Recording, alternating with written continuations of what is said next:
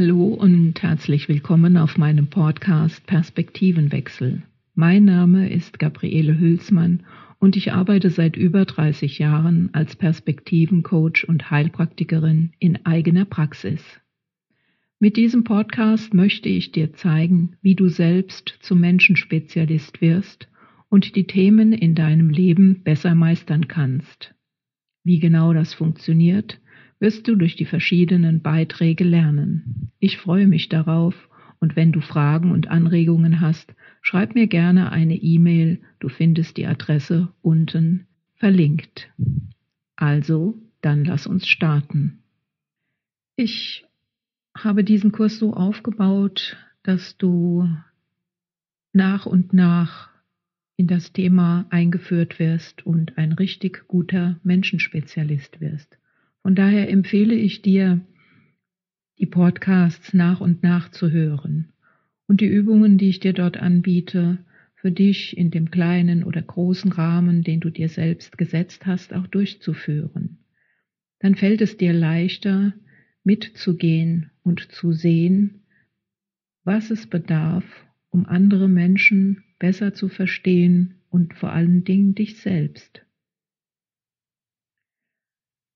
Heute möchte ich mit dir darüber reden, wo alles anfängt. Beim letzten Mal ging es ja darum, im Jetzt anzukommen. Im Prinzip fängt es da an. Doch wenn wir ein Menschenspezialist werden wollen, ist es wichtig, uns erst einmal selbst zu verstehen, selbst zu spüren, um was es geht. Denn nur wenn du dich selbst spürst, kannst du auch nachvollziehen, was im anderen lebendig ist. Egal auf welchem Gebiet du ein Spezialist werden möchtest, in der Regel hast du mit anderen Menschen zu tun. Es ist wichtig, dass du ihre Stärken erkennst, dass du sie soweit auch unterstützen kannst in ihrem eigenen Selbstwert, damit sie mit dir gemeinsam zum Beispiel an deinem Projekt arbeiten können. Es wird Zuhörer geben, die sagen, ich mache mein Ding lieber alleine. Ich kenne das gut. Auch ich habe diese Phasen, wo ich lieber mit mir alleine sein möchte, wo ich lieber alles ganz, ganz alleine machen möchte. Das ist ein Weg, der für uns Menschen sehr schwierig ist. Von Natur aus sind wir so angelegt, dass wir versorgt werden, beispielsweise von unseren Müttern. Es gab früher Studien, im Krieg hat man das probiert, dass man Babys nur gefüttert hat, aber nicht auf den Arm genommen hat und ihnen keine Zuwendung, keine Zuneigung gegeben hat. Und du weißt, was mit diesen Babys passiert ist. Sie sind alle gestorben. Das zeigt einmal mehr, wie wichtig es ist, dass wir in Verbindung gehen. Gerade in den Zeiten, die wir erleben, ich spreche dieses Podcast auf in Zeiten von Corona, wird uns genau das genommen. Wir werden anonymisiert. Wir bekommen Masken auf. Wir sollen Mindestabstände einhalten. Und die Zeit wird zeigen, welche Auswirkungen das wirklich auf uns alle haben wird, wenn wir sozial unterversorgt werden, auch in der Körperlichkeit, in der Berührung. Zum Glück gibt es ja jetzt das Internet und die Medien, um uns trotzdem zu verbinden. Wir können uns berühren lassen im Innern, auch wenn im Außen Berührungen nicht mehr so möglich sind, wie sie vorher möglich waren, wo es uns aber vielleicht gar nicht bewusst war, wie sehr wir das brauchen, wie wir es mögen, es war ja so selbstverständlich. Die Möglichkeit, ein Podcast zu hören, im Internet zu surfen, sich zu vernetzen, ein Handy zu haben, das sind alles Gewinne der Technik. Und du spürst es auch schon. Es ist so wichtig, miteinander zu telefonieren, WhatsApp zu schreiben, auf Messenger Nachrichten zu verschicken, auf den unterschiedlichsten Plattformen noch miteinander in Kontakt zu sein. Das Schöne an der momentanen Zeit ist, dass dein Freundeskreis sich so vergrößern kann innerhalb kürzester Zeit, wie es durch den persönlichen Kontakt früher kaum möglich war. Ja, warum ist das denn so wichtig? Warum ist es so wichtig, sich zu verbinden? Um das zu spüren und zu erleben, kannst du einmal den wissenschaftlichen Stand nehmen, also das, dass wir das als Menschen einfach, einfach brauchen. Wir sind keine Einzelgänger und selbst wenn wir Einzelgänger sind, so sind wir auf die Gemeinschaft angewiesen. Auch wenn du im Wald leben würdest, ganz alleine, ganz autark und dich selbst versorgen würdest, auch da bräuchtest du eine Verbindung zu etwas, zur Natur. Wir sind Menschen, wir möchten gerne verbinden. Wir möchten uns verbinden und wir möchten gerne ein Gefühl der Verbindung haben. Das macht uns zu Menschen, sonst wären wir was anderes geworden. Gut, jetzt sind wir doch etwas in die Richtung gegangen des Verstehens. Jetzt möchte ich, dass du erlebst und fühlst, wie es ist, du selbst zu sein. Im letzten Podcast ging es darum, im Jetzt anzukommen, also die Dinge, die du tust, einfach mal um des Tun willens zu tun und nicht um ihnen einen Zweck zu verabreichen, wobei es ja fast auch schon ein Zweck ist, die Dinge einfach um ihrer selbst willen zu tun. Darüber könnten wir philosophieren, müssen wir aber nicht. Nimm es einfach mal so an. Die Frage ist, was brauchst du? Was ist wichtig für dich? Und das herauszufinden ist gar nicht so einfach. Mal nach innen zu schauen und dich zu fragen, was brauchst du? Wahrscheinlich wird der Kopf direkt loslegen. Ja, ich brauche mehr Geld, ich brauche mehr Urlaub, ich brauche mehr Freunde, ich brauche dies und das und jenes. Und du merkst schon, dabei geht es um Dinge. Also es geht um etwas, das das Außen dir in irgendeiner Form geben soll. Ja, jetzt ist das Außen aber nicht so, ja, geberfreundlich, wie du dir das wünschst.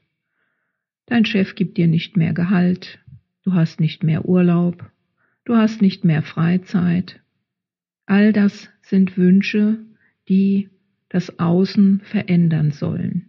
Also das, was außerhalb von dir ist, wo du glaubst, wenn dieses Außen da draußen anders wäre, dann würde es mir da drinnen besser gehen.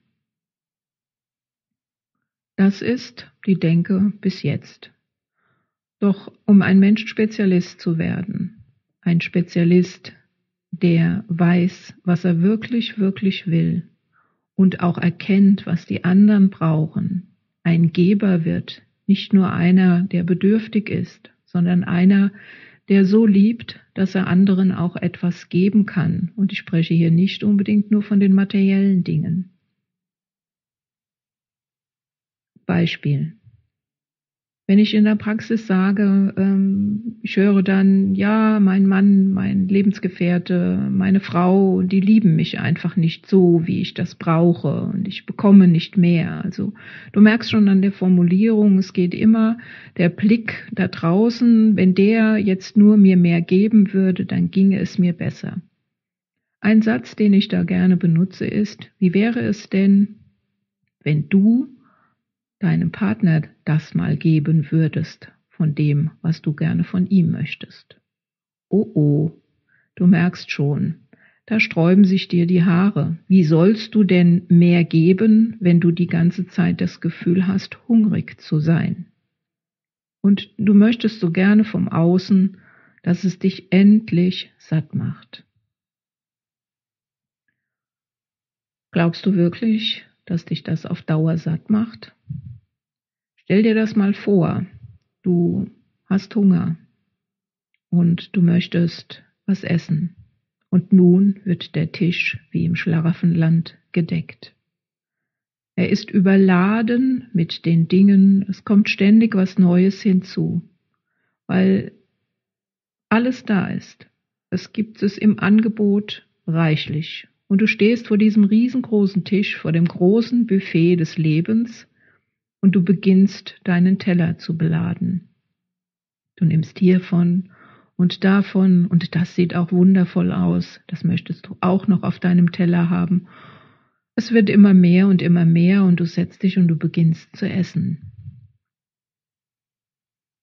Jetzt so langsam, nachdem der Hunger, der erste Hunger gestillt wurde und der Teller vielleicht leer ist, möchtest du nochmal zum Buffet, weil du weißt, es waren noch so viel leckere Sachen und du möchtest die jetzt auch noch ausprobieren.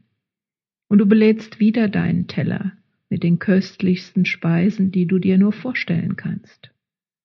Und auch diesmal nimmst du Platz und fängst wieder an zu essen. Das Sättigungsgefühl setzt ein. Du isst weiter, weil du wolltest noch davon probieren und noch davon probieren und das auch noch. Es war einfach zu schön, was du dort gesehen hast. Jetzt frage ich dich, wenn du satt bist, du richtig satt bist, weiter deinen Teller beladen würdest, hättest du doch die Freude, noch dieses Verlangen wie am Anfang, diesen Hunger, wenn du wirklich satt bist, oder beginnt dann dieses Gefühl von Ekel. Nein, ich möchte das doch nicht. Das ist mir einfach viel zu viel. Und wenn du lange genug wartest, wenn du schläfst, wenn du dich bewegst, wird wieder Hunger kommen und es geht von vorne los. Warum habe ich dieses Beispiel benutzt? Gerade in Verbindung mit dem Partner. Das ist ja was ganz was anderes, wirst du vielleicht sagen. Warum sagt sie das so? Es ist nicht viel anders. Du kannst vom Außen alles Mögliche und alles, was du dir wünschst, bekommen oder auch nicht. Es wird nur eine gewisse Zeit anhalten, dann bist du satt, dann stellt sich irgendwann wieder Hunger ein und die Zufriedenheit, die du noch hattest, während du satt warst, ist wieder dahin. Wie wäre es denn, wenn du eine dauerhafte Zufriedenheit in dir findest, wenn du Wege und Möglichkeiten für dich selbst findest, dich zu sättigen mit den Dingen, die du wirklich brauchst. Brauchst du das im Außen? Ja, natürlich wirst du sagen. Ich brauche mehr Geld, damit ich das und das machen kann. Ich brauche mehr Urlaub, damit ich mehr Erholung habe. Ich brauche dieses oder jenes, damit es mir besser geht. Ich kann dir versichern aus langer, langer Lebenserfahrung, ganz egal was es ist, ganz egal wie lange es dauert, es hält nicht an. Irgendwann geht es wieder von vorne los. Du bist wieder auf der Suche, du bist wieder hungrig, du möchtest wieder essen, du möchtest wieder mehr. Dieser Kreislauf ist der Kreislauf des Lebens, wie wir ihn bisher gelebt haben. Wie wär's denn, wenn wir alle so versorgt, so gesättigt wären, dass wir die, die noch hungrig sind, die noch in ihren Gedanken gefangen sind, wie wäre es, wenn wir denen etwas geben, wenn wir etwas zu geben hätten, was auch immer sie brauchen. Vielleicht ein schönes Gefühl, Vielleicht auch nicht. Wir müssen es ausprobieren. Dazu ist es aber wichtig herauszufinden, was braucht der andere? Worin liegt denn sein wirkliches Bedürfnis? Braucht er wirklich mehr Geld? Braucht er wirklich nur ein Stück Brot? Oder braucht er eine Zuwendung, jemand, der da ist, jemand, der wirklich hinhört, jemand, der nicht nur zuhört, also dann doch wieder Ratschläge gibt die dann wie Tiefschläge sich anfühlen. Jemand, der empathisch ist und Anteil nimmt. Aber um empathisch sein zu können, musst du das selbst erlebt haben. Also du musst für dich selbst herausfinden, wo werde ich wirklich satt? Wie kannst du das machen? Zunächst einmal Geh nach innen.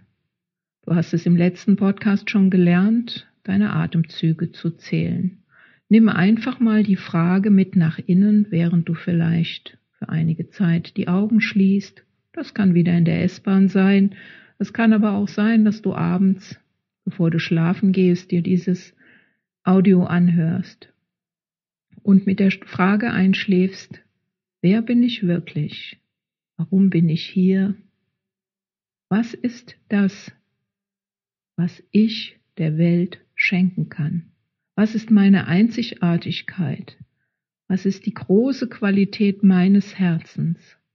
Worin liegt meine Anteilnahme? Also wer bist du? Was ist deine Stärke? Wir alle haben etwas zu verschenken. Die Frage ist nur, was? Ich wünsche dir eine gute Zeit und bis zum nächsten Mal. Lass es dir gut gehen.